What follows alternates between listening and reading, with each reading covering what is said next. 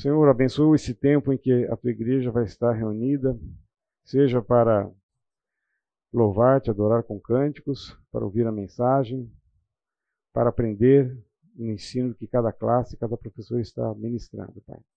Abre nosso coração, tira as nuvens de dúvidas e incertezas da nossa mente e faça com que possamos estar é, abertos para os desafios que o, Senhor tem, que o Senhor tem para nos colocar hoje.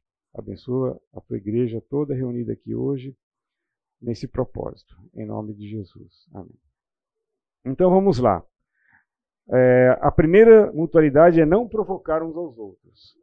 Eu sei que isso aqui parece coisa de criança, mas está na Bíblia, né? Não provocar uns aos outros.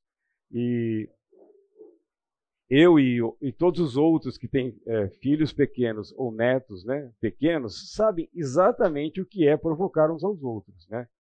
Não é exatamente esse tipo de provocação que a palavra está falando aqui. Vamos, mas vamos ler o, o, o, texto que fala disso em Gálatas 5,26.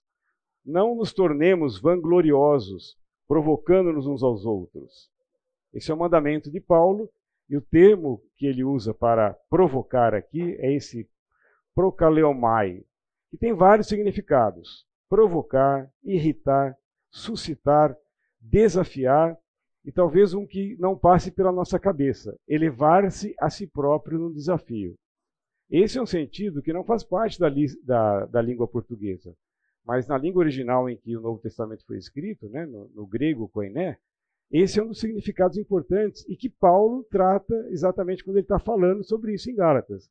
Elevar-se a si próprio no desafio. Vamos entender um pouco mais sobre isso aqui. Qual é o contexto? Então, Gálatas, principalmente o capítulo 5, né, faz um, um contraste nítido entre as obras da carne e o fruto do Espírito. Todos vocês já leram Gálatas 5, né, em que o texto mais conhecido é aquela passagem que fala e contrasta. Né? O fruto do Espírito é amor, os, eh, e o, o, as obras da carne são, e aí tem aquela lista, né? Tanto do fruto do Espírito como das obras da carne. O importante é que o provocador, nesse contexto que Paulo fala aqui, ele não anda de acordo com o Espírito de Deus. Qual era o problema que ocorria nas igrejas da Galácia? Havia, de um lado, pessoas que se vangloriavam do seu zelo na lei mosaica, que eram os, judaizantes. Então, no, no, primeiro século, o evangelho alcançou é, pessoas praticamente de todo aquele mundo conhecido, né? Ficava ali no Oriente Médio, na Europa, em Roma, e com isso as igrejas tinham esse caráter multicultural. E junto com a cultura vinham também traços das religiões, né, em que algumas eram é, é, idólatras. Né? Paulo fala muito sobre a idolatria que ele viu em Atenas e que é, era algo para ser deixado. Mas também muitos judeus haviam se convertido e haviam trazido para dentro do cristianismo traços daquele legalismo que caracterizava a comunidade judaica do seu tempo, principalmente a liderança religiosa. E do outro lado, nós vamos encontrar gentios que se vangloriavam daquela liberdade de não estar preso àquelas restrições que a lei mosaica impunha. E isso criava né, uma situação de, é, de é, às vezes, discussão, de é, dissensão, né, de separação entre pessoas e inimizades. Vamos nos lembrar que o Espírito, né, se nós temos que cultivar o fruto do Espírito, a obra do Espírito é glorificar a Cristo. Alguém pode ler João 16, 14?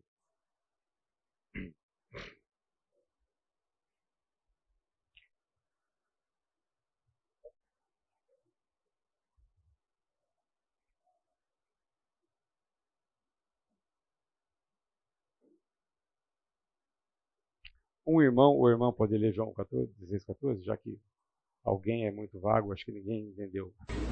Ele me glorificará porque há de receber que é meu, e por há de anunciar. Ele me glorificará. Então, a característica daqueles que são guiados pelo Espírito é a glorificação de Jesus, é a glorificação do próprio Deus. O Espírito é, produz esse, esse fruto no nosso interior. Mas o que, que estava acontecendo na igreja da, Galáxia, da Galácia? Aqueles irmãos que eram provocadores, certamente eles estavam agindo no sentido de glorificar a si mesmo, portanto, eles se enquadravam dentro daquela definição que Paulo é, descreve aqui né, da, das obras da carne. Então, o que é provocar um irmão?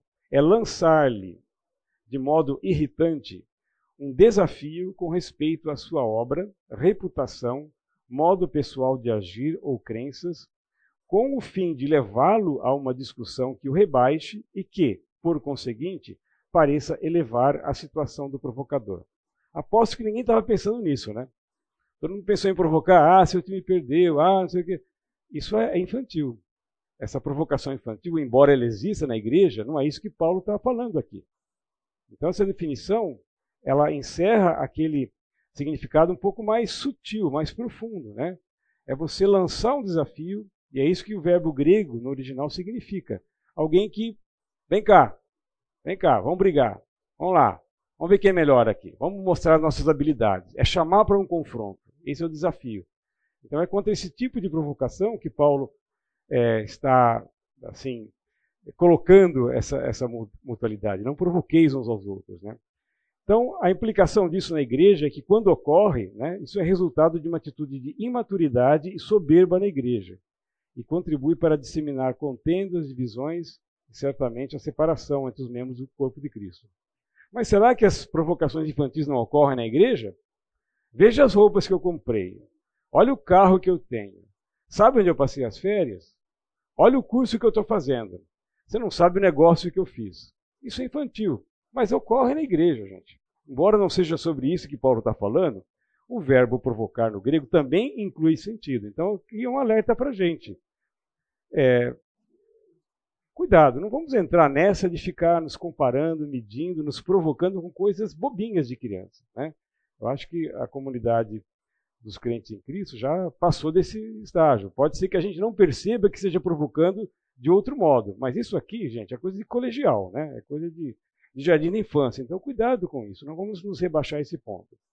Agora, veja que Paulo ele é obrigado a se defender em Corinto de algumas provocações e críticas feitas por alguns membros da igreja.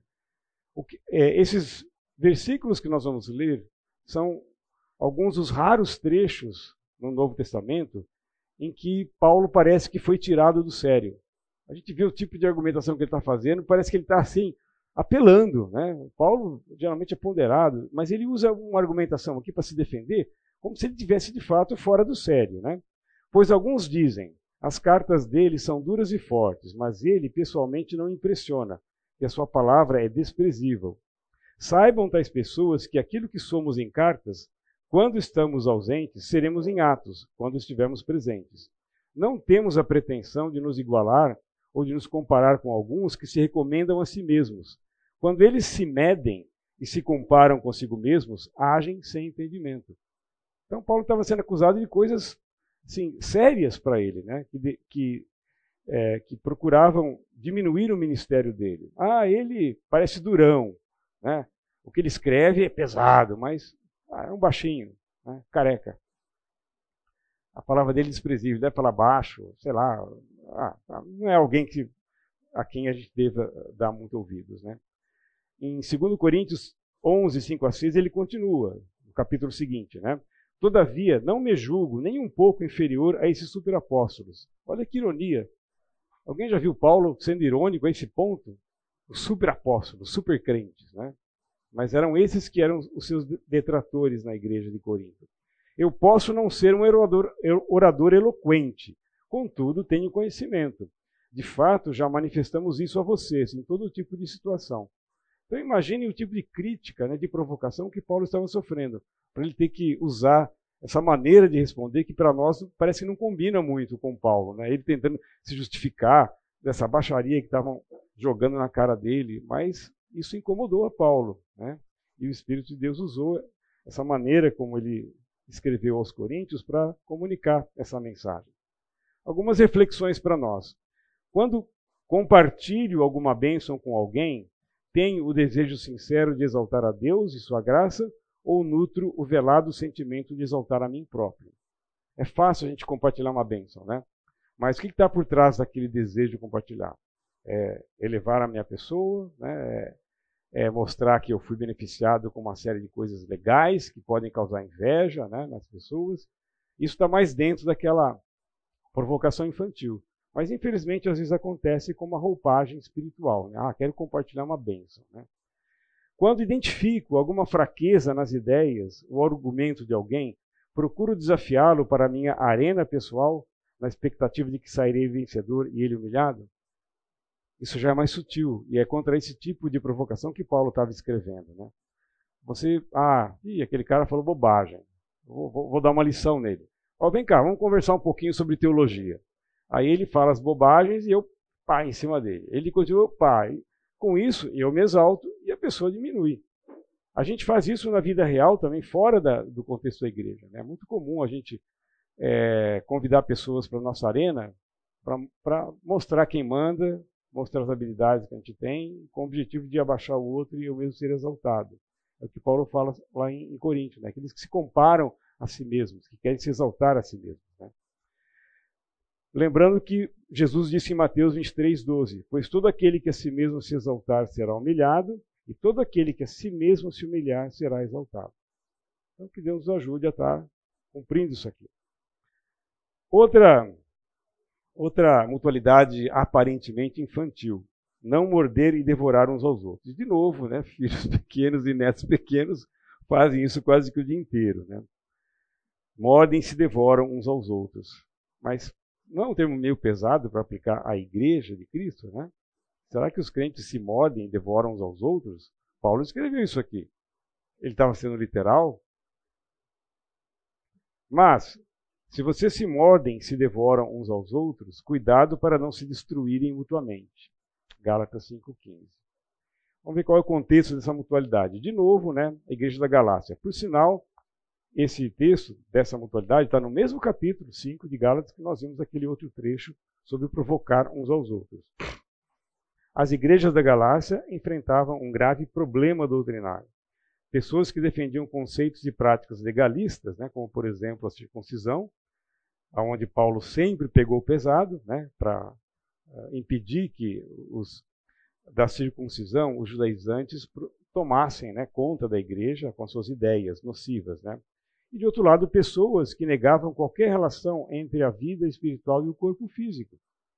Isso era uma, uma filosofia, um traço da filosofia grega. Né? O que importa é o espírito. O que eu faço com o corpo, estou nem a isso. Aí não tem importância para Deus. Então veja um tipo de embate né, teológico, filosófico que reinava na igreja de Gala, da Galácia. Né? E um ambiente como esse, né, em que ideias emergem e muitas vezes se conflitam, geralmente favorece o surgimento de discussões, dissensões, debates, disputas doutrinárias, né, e que geralmente podem levar a hostilidades amargas e até mesmo a separações definitivas. Alguém já viu esse filme? Em alguma igreja? Infelizmente eu já vi. Talvez, não sei se isso era mais comum no passado, na minha época, né, mas eu passei por isso frequentar uma igreja que se dividiu. E às vezes o motivo era esse, era doutrinário. Não era político. Né? Hoje talvez as igrejas se dividam por política, né? Mas no, passado era mais comum uma causa doutrinária, e às vezes era uma causa assim, sem base de defesa. As pessoas queriam colocar um pouco da, do seu orgulho e vaidade pessoal nisso, mas infelizmente isso leva a separações e hostilidades. E nesse ambiente de hostilidade que pode surgir quando existem ideias em conflito, é que as pessoas podem se morder e devorar umas às outras. Morder e devorar é expressar franca hostilidade e má vontade para com um irmão, por meio de ataques verbais sobre o seu caráter, valor, propósitos, crenças ou ações, a fim de estabelecer alguma vantagem sobre ele, que aquela comparação né, que Paulo fala. Alguns gostam de se medir consigo mesmos. Então, isso cria esse ambiente nocivo. Né? E é interessante que nesse versículo que nós lemos de Gálatas, Paulo fala numa escalada da hostilidade. Ele começa com morder, depois fala de devorar e por fim fala de. O que, que o trecho fala? Destruir. Gente, é assim que funciona. Eu mordo, eu devoro, eu destruo. Isso é uma escalada de hostilidade. E que muitas vezes, se não for cortada pela raiz, ela pode acontecer na igreja. Há separações definitivas. Né? Há, há amizades que são rompidas e não são reatadas, ou são reatadas depois de muito tempo, ou com muita mágoa. Então, a gente tem que tomar cuidado. Se Paulo tratou disso na sua epístola aos Gálatas, é porque isso pode acontecer. Eu não vejo isso nem de perto acontecendo na nossa igreja, mas a gente sabe que no meio evangélico existem igrejas que podem, já passaram e podem estar passando por situação semelhante. Os cristãos devem se esforçar para evitar as desavenças e discussões. Mesmo nas situações em que hajam motivos para discordância, não devemos nos rebaixar ao nível de feras selvagens. Então, o que Paulo está falando aqui é, ele usou uma figura de linguagem, ele usou um, um, alguns verbos que uh, remetiam né, à, à, à, natureza bestial daquela, das feras, né, que ele conhecia na época dele. Morder, devorar, destruir. Né? E Paulo estava falando isso num contexto em que as pessoas é, nos circos romanos eram expostas às feras para serem despedaçadas. Então, Paulo sabia muito bem do que ele estava falando. Né? Ser morto, devorado, destroçado por uma fera não era uma realidade tão distante no período no tempo de vida de Paulo. Então ele tinha essa imagem muito vívida na cabeça dele e queria transmitir isso. Olha, o que vocês estão fazendo é o que ocorre nos circos romanos. Vocês estão se mordendo, estão se devorando e estão se destruindo. Façam todo o possível para viver em paz com todos. Fazer todo o possível significa que existe brecha para o impossível. E tem casos complicados, a gente sabe disso, não é tão simples assim, e às vezes uma separação é inevitável. Mas o que nos compete como cristãos? Fazer todo possível. E esse fazer todo possível não é, é se esforçar na carne, mas se esforçar no espírito. Deus está aí para nos ajudar. Então, quando a gente percebe que no horizonte começam a aparecer algumas, alguns sinais de fumaça, né? a fumaça da desavença, da discussão, da inimizade, nós, como cristãos, devemos agir, temos a obrigação de agir, né? o Espírito tem que nos levar, às vezes, a interferir, quando nós mesmos não somos desenvolvidos, às vezes nós somos chamados a interferir em algumas situações para é, permitir que pessoas, grupos, facções, ideias convivam é, sem correr esse risco. Né? A prática de morder e devorar é um pecado que se opõe à lei do amor e que satisfaz a velha natureza carnal. Vejam em que contexto aparece esse versículo de Gálatas. Toda lei se resume num só mandamento: ame o seu próximo como a si mesmo. Mas, se vocês se mordem e se devoram uns aos outros, cuidado para não se destruírem mutuamente. Por isso digo, digo, vivam pelo espírito e de modo nenhum satisfarão os desejos da carne pois a carne deseja o que é contrário ao espírito, e o espírito o que é contrário à carne. Eles estão em conflito um com o outro, de modo que vocês não sabem, fazem o que desejam. Então parece um versículo forte e meio fora de contexto, mas ele está completamente contextualizado dentro daquela situação que ocorria lá na igreja de, é, da Galácia. Né? É, toda lei se resume num só mandamento: ame seu próximo como a si mesmo. Então, todas as mutualidades, inclusive os não-damentos, né, que é o que a gente viu de algumas semanas para cá, elas se encaixam nesse contexto. Se existe amor numa igreja entre os irmãos, ninguém vai correr o risco de ser destruído por outro, de ser mordido ou devorado. Né? Que é uma imagem forte que Paulo pinta aqui para mostrar o que estava acontecendo naquela igreja. Vamos a algumas reflexões. Quando percebo que estou me envolvendo emocionalmente em uma discussão, o que eu faço para ser controlado pelo espírito e não pela carne? Uma dessas questões aqui acho que está nesse questionário, não sei qual, mas essa, essa é boa, né? Essa é boa, né? O que, que a gente faz quando a luz amarela acende? Não é fácil, né? Mas às vezes a gente percebe que vou entrar de cabeça nisso. Né? E a gente sabe que tem alguém, né? Não, não entra, não fica, não, não faz isso, não, não, não. Já fez. Bom. Então é uma situação que a gente enfrenta no dia a dia, né? E quando acontece no, no seio da igreja, isso pode ser complicado. Mas aconteceu, e daí? Se numa discussão acalorada eu mordo, devoro e até destruo, o que devo fazer para consertar a situação? Às vezes não tem jeito. A gente morde, devora e destrói. E daí? Como é que a gente cata os cacos depois? Junto com o irmão. Ah, eu falei coisas que não devia, não sei o que e tal. Isso acontece em qualquer é, contexto, né? Desde casamento, amizade, é, liderança de igreja, sempre é possível haver situações em que as pessoas se mordem, devoram e se destroem. Mas e depois? Ponto final? Acabou? Não tem solução? Será que Deus não preparou nada para a gente poder consertar a situação, juntar os cacos e é, retomar, revitalizar o, o relacionamento?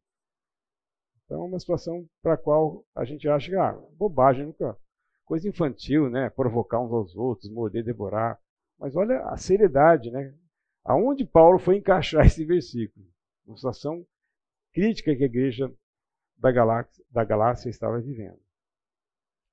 E, finalmente, vamos falar sobre saudar uns aos outros. Precisa disso? Isso é mutualidade? É claro que a gente se sauda, né? mas Alguém já refletiu sobre a saudação que a gente faz? Não, por quê? Porque é mecânica. E talvez esse seja o problema. Ela é só mecânica, né? Mas Paulo, ele põe uma ênfase muito grande, principalmente no final das suas cartas, sobre a necessidade de saudação. Então é bom a gente ver o que, que tem por trás de uma saudação, né? O que, que a gente está expressando quando a gente encontra alguém ou quando a gente se despede de alguém. É claro que isso aí é, é muito cultural, né? Todas as culturas têm sua maneira de saudar, de se despedir, né? É... Mas, enfim, no meio da igreja, o que, que isso significa?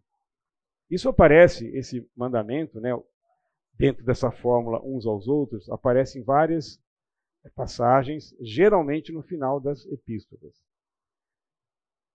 Paulo falando em Romanos 16, 16. Saúdem uns aos outros com um beijo santo. Todas as igrejas de Cristo enviam saudações. Nós vamos encontrar essa mesma é, maneira de terminar uma carta em outras epístolas de Paulo. Todos os irmãos daqui enviam saudações. Saúdem uns aos outros com um beijo santo. Em algumas traduções aparece ósculo santo, né? Também, segundo Coríntios, saúdem uns aos outros com um beijo santo. Todos os santos enviam saudações. Era uma, a marca registrada de Paulo, né, terminar as cartas assim. Mas não só Paulo, Pedro também emprega essa mesma fórmula. Saúdem uns aos outros com um beijo de santo amor. Paz a todos vocês que estão em Cristo. A gente não lê os finais das epístolas, elas nunca quase fazem parte dos sermões e dos estudos bíblicos que a gente vê. Porque o importante é o conteúdo, né? Paulo batalhando ali com os Gálatas, né? Com os Colossenses, Filipenses e Pedro e Tiago. Mas a gente não dá muito valor para o final das cartas, né? E elas são importantes, porque elas fazem parte da, da, das ferramentas que nós cristãos devemos aprender a usar para ter bons relacionamentos, relacionamentos fortalecidos dentro do corpo de Cristo. Então, embora seja uma coisa aparentemente mecânica, supérflua na comunhão, mas vamos ver o que, que Paulo tinha em mente né, quando ele colocou isso daí. Então, em que contexto isso aparece? Primeiro, Paulo fala muito de beijo, né, o ósculo, que era uma forma comum de saudação na cultura oriental, né, mas que era geralmente reservada né, a, entre parentes, naqueles encontros sociais em que se é, procurava é, estabelecer um, vamos dizer assim, um protocolo gestual que, que demonstrava afetividade. Né sincera entre as pessoas. Isso geralmente acontecia entre parentes ou numa reunião social, num jantar, né? o hóspede chegava, o anfitrião beijava, tudo. É, claro que na nossa cultura o, o, beijo varia bastante, né? na sua forma, no seu contexto, e na nossa cultura a gente se beija geralmente sem problemas, né? até de máscara, a gente se beija, né? Então, é, isso ficou um pouco inibido com a pandemia, mas é, é normal. A gente é, é, normal entre mulheres e entre homens e mulheres, mas nós homens não, não nos beijamos, né? Mas eu já cheguei, é, já cheguei uma vez na Argentina no aeroporto e fui beijado por um amigo, sem qualquer constrangimento. Isso faz parte da cultura dele, né? Uma boa, né? Então, é, apesar de haver diferenças e divergências entre as culturas, né, é, todas elas têm, dão peso né, é, tem uma referência forte em relação ao tipo de saudação que é feito, independente da cultura. E é claro que também a cultura está sujeita a modismos. Né? Às vezes, esses modismos são necessidade. Né? Então, a gente começou a se cumprimentar assim por quê? É moda? Não, foi uma necessidade. A gente não podia apertar a mão, né? Mesmo passando álcool. E, e por aí vai, né? Como é que é? Tem umas coisas que, que os manos fazem, né? Pá, pá, pá, pá, bate o pé, aqui.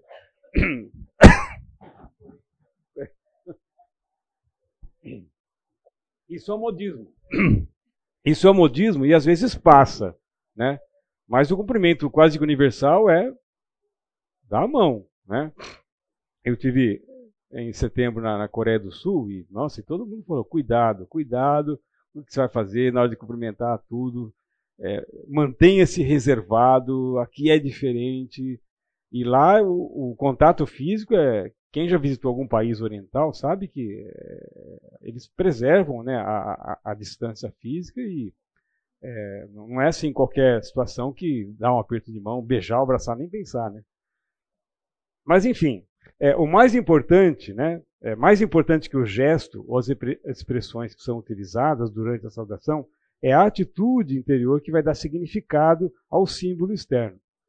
O gesto é um símbolo externo, né? Apertar a mão, bater, né?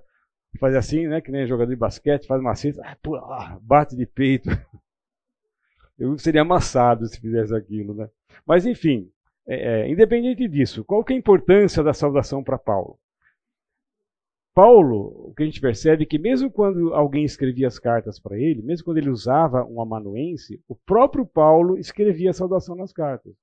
Então ele ia ditando, aí na hora de terminar, agora dá aqui a caneta. Eu posso não enxergar muito bem, né? Por causa do meu espinho na carne, mas tudo bem. Mas agora eu vou escrever. É uma frase curta, eu consigo, né? Vede com que grandes letras vos escrevo. Paulo manda um abraço e assim por diante. Eu, Paulo, escrevi essa saudação de próprio punho. Então, alguém, ele ditou, alguém escreveu, mas na hora de dar saudação, essa é a minha marca, eu faço questão de dar saudação. Olha que coisa. Ele deu o recado teológico pela mão de outra, mas na hora de saudar, não, eu quero fazer isso, né? Eu, Paulo, escrevo essa saudação de próprio punho, também aparece em Colossenses. Eu, Paulo, escrevo essa saudação de próprio punho, a qual é um sinal em todas as minhas cartas. É dessa forma que escrevo. É minha marca registrada. Eu quero fazer isso, eu faço questão de fazer isso, né? de demonstrar esse afeto, esse interesse pessoal. Então, saudarmos uns aos outros é um reconhecimento externo, obviamente, né? visível, da vida em união com Cristo, que mutuamente compartilhamos, e do amor fraternal que temos uns para com os outros. É isso que tem que estar por trás da, do nosso gesto, né, da nossa, é, do nosso gestual, da maneira como nós expressamos, seja beijando, apertando a mão, dando um abraço. O principal significado deste mandamento é que os cristãos não devem ignorar a presença uns dos outros ao surgirem oportunidades para se comunicarem. Às vezes a gente vê algum, algum filme, alguma série, novela, enfim, em que os gestos e as saudações têm significados muito mais profundos. Às vezes, nessas sociedades secretas, as pessoas se cumprimentam com um jeito estranho, né? É, mas o gesto é importante, tem peso aqui, né? E há pouco tempo você sabe que surgiu uma polêmica aí na nossa sociedade pela maneira como, como algumas pessoas se saudavam, porque isso relembrava uma forma de saudar que era própria é, de um grupo que causou muito estrago na humanidade. Então, o gesto tem significado, quer a gente queira ou não, aquilo implica em alguma coisa, né? Vamos ver alguma dessas explicações. A salvação deve ser pessoal e, sempre que possível, individual, ou quando possível, individual. João, na sua terceira carta, versículo 15: A paz seja com você. Os amigos daqui enviam saudações. Saúde os amigos daí, um por um. Essa é a minha tradução é, como é que chama? Internacional, nova versão internacional, né? Gozado nessa manhã, um por um. Mas é assim que foi traduzido, né? Saúde os amigos aí, um por um. Não é assim, no atacado. Não, não. você, você, você, pelo nome, um por um. A preocupação de João. Em alguns contextos, a saudação deve ser imparcial e inclusiva. A palavra da moda, né? Inclusiva. Saúdem a todos os santos que estão em Cristo Jesus. Os irmãos que estão comigo enviam saudações. Todos os santos enviam saudações, especialmente os que estão no palácio de César. Então, é, existe essa preocupação, né, de depender do contexto, é, eu me preocupar em dar um endereço que inclua todo mundo, né? Embora Paulo tenha falado aqui, olha, ah, os que estão no palácio de César comigo, né, estão enviando saudações. A quem? A todos que estão em Cristo Jesus. Ele não está excluindo ninguém. Ele está usando um, um, um, um termo que é bastante inclusivo para não criar aquele constrangimento de alguém se sentir de fora da saudação. Isso poderia ser muito desagradável. Então tem que haver essa preocupação em alguns contextos de, de fornecer uma, uma saudação inclusiva. A saudação deve comunicar reconhecimento e apreço por aquilo que o outro faz. Veja esse modelo. Saúde em Trifena e Trifosa, mulheres que trabalham arduamente no Senhor. Saúdem a amada Pérside, outra que trabalhou arduamente no Senhor. Saúdem Rufo, eleito no Senhor, e sua mãe, que tem sido mãe também para mim. Veja como ele qualifica a saudação. Ele diz o porquê que ele está saudando e qual a importância da pessoa que está sendo saudada, o que, que ela fez. É uma apreciação pela obra da pessoa, pelo caráter da pessoa. Então, isso às vezes pode acompanhar a saudação, porque isso mostra a sinceridade de reconhecer o que Deus tem feito através da pessoa. Na minha vida, no caso de Paulo aqui, né, a mãe de Rufo tinha sido a mãe para ele. Olha só que ternura, né, quando ele fala assim. A saudação entre cristãos sugere identificação de propósitos e de atitudes. Às vezes, você saudar alguém significa, é, olha, estou contigo, estamos juntos. Né? Algumas saudações têm esse propósito, né? bate assim, tá, nós somos da mesma tribo. Né? Todo aquele que não permanece no ensino de Cristo, mas vai além dele, não tem Deus. Quem permanece no ensino e tem o, no ensino, quem permanece no ensino tem o Pai e também o Filho. Se alguém chegar a vocês e não trouxer esse ensino, não o recebam em casa e nem o saúdem. Por quê? Porque quem o saúda torna-se participante das suas obras malignas. Então a saudação também tem esse, é, esse é, elemento de identificação, de propósitos e de atitudes. É claro que você passa por um por alguém que você conhece muito pouco, às vezes sabe, ah, aquele cara é um, é um bandido, né? Oi, oi, você vai falar oi, né? Mas isso não quer dizer que você se identifica com o que ele faz. Mas às vezes, dependendo da maneira como você é uma pessoa, né? aquele abraço caloroso tal, quem está de fora, nossa, essas pessoas são carne e unha, né? Que fala? Unha e carne, não sei. Então, está está transmitindo a ideia de, que, de comunhão, de estar junto, de estar no mesmo barco, identificar-se em relação a um, a um propósito, é, a uma causa e assim por diante. Então, nesse caso, Paulo está falando, João está falando, nem o saúdem.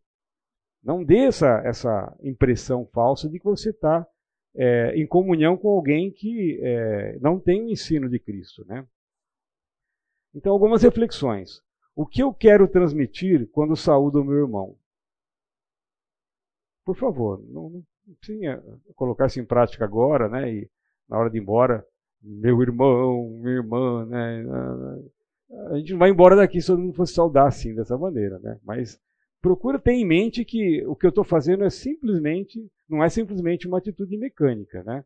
De alguém que eu encontro às vezes uma vez por semana tal. O símbolo externo utilizado na saudação ao meu irmão expressa com sinceridade o meu apreço e identificação por ele, então pode haver, às vezes, hipocrisia né, no uso de, um, de, uma saudação, de um gesto. Né? Eu não concordo, estou obrigado, enfim, mas eu saúdo porque o protocolo diz que tem que, que saudar, mas. E o oposto disso? É quando eu é, incorporo na minha saudação esses elementos de apreço, de afeição, de ternura, enfim, a gente pode juntar o que quiser na nossa saudação, que vai ser muito bem recebida, nós vamos nos sentir bem, a pessoa também vai se sentir bem. Então, se a gente tiver essa prática como comum no corpo de Cristo, todos vão se sentir bem e o corpo, de certa maneira, vai ser identificado nisso. Né? Como posso usar a saudação incluindo o gesto, as expressões e a atitude, para facilitar a integração de pessoas novas na igreja. Então, isso aqui é uma, vamos dizer, é uma saudação estratégica, não é uma hipocrisia. Bem-vindo, aquele negócio né, que às vezes a gente vê, né? Quando entra, onde mesmo? Tem algumas lojas né, que a gente chega e, uh, meu querido, quer vender, claro, a gente sabe. A igreja não pode ser assim, mas por que não é, usar da saudação para fazer com que a pessoa se sinta bem e à vontade? Às vezes, uma saudação bem feita desarma a pessoa que está entrando né, com medo de vamos pegar meu dinheiro aqui nessa igreja. Entende? De repente, é, uma, uma saudação amistosa, calorosa, pode desarmar a pessoa e abrir o coração dela para enxergar outras coisas. Né? Então, que Deus nos ajude a praticar essas mutualidades. Eu agradeço a ajuda do Eduardo, né, que é, montou esse curso comigo, né, ou eu montei com ele, enfim, não sei.